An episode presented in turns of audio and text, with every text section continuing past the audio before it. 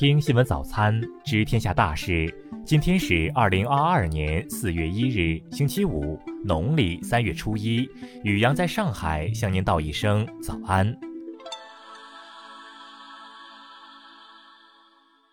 先来关注头条新闻。最高人民检察院发布涉新冠肺炎疫情典型案例，其中包括去年发生在扬州因毛某严重违反防控规定造成疫情广泛传播案件。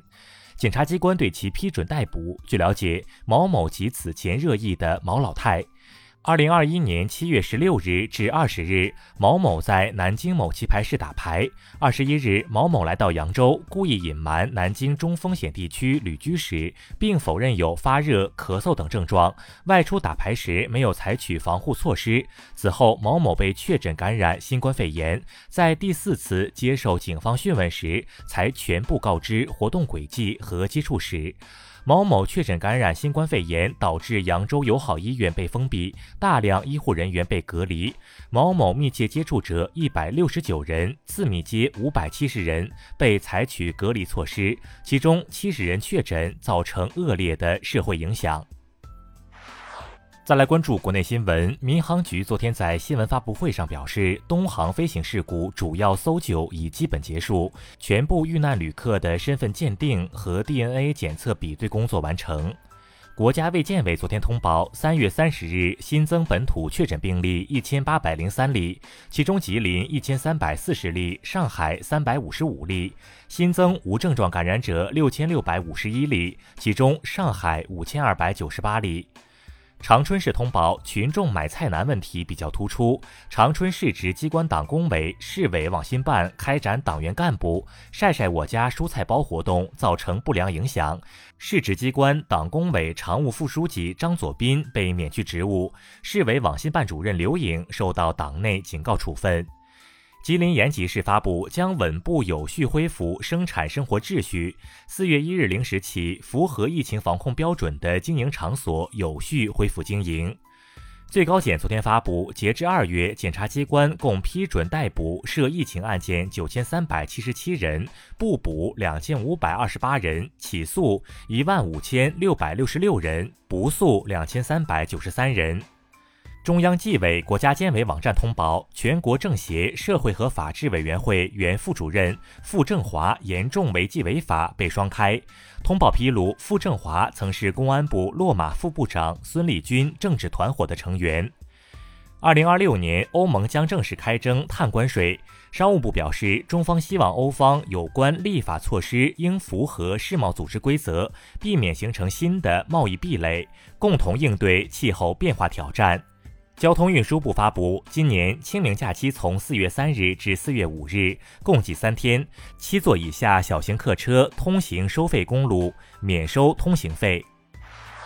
再来关注国际新闻，俄乌代表团举行了第五轮谈判。外界评论称，本轮谈判释放出积极信号，但也有俄罗斯专家评估称，双方在关键问题上存在分歧。乌克兰在承认克里米亚和顿巴斯问题上还没有做好准备，谈判行程仅过半。联合国秘书长古特雷斯三月三十日表示，当前在中东地区以及欧洲、非洲、美洲部分地区都有各类冲突发生，世界正面临自一九四五年以来数量最多的暴力冲突。俄罗斯总统普京宣布，四月一日起，非友好国家公司应当先在俄罗斯银行开设卢布账号，再经由此账号支付所购买的俄罗斯天然气。俄罗斯国防部发言人科纳申科夫表示，特别军事行动的第一阶段任务已经完成，之后俄军将强化对顿巴斯地区的军事行动。俄罗斯国防部昨天公布了现任美国总统之子亨特·拜登与美国国防部减少威胁局员工、五角大楼以及在乌克兰的承包商的部分通信文件，证实拜登之子参与美在乌克兰的生物实验项目。俄罗斯政府宣布计划回购俄本土投资者即将到期的二十亿美元债券，并以卢布支付。此举被解读为俄政府试图缓解其经济和金融体系面临的压力。不过，该回购计划也引发了外界对俄政府支付能力的质疑。日本外务省昨天称，为对乌克兰表示声援和支持，日本对乌克兰首都基辅等地名的官方称呼方式进行了变更，从基于俄语发音方式的基辅改为基于乌克兰语发音的基乌。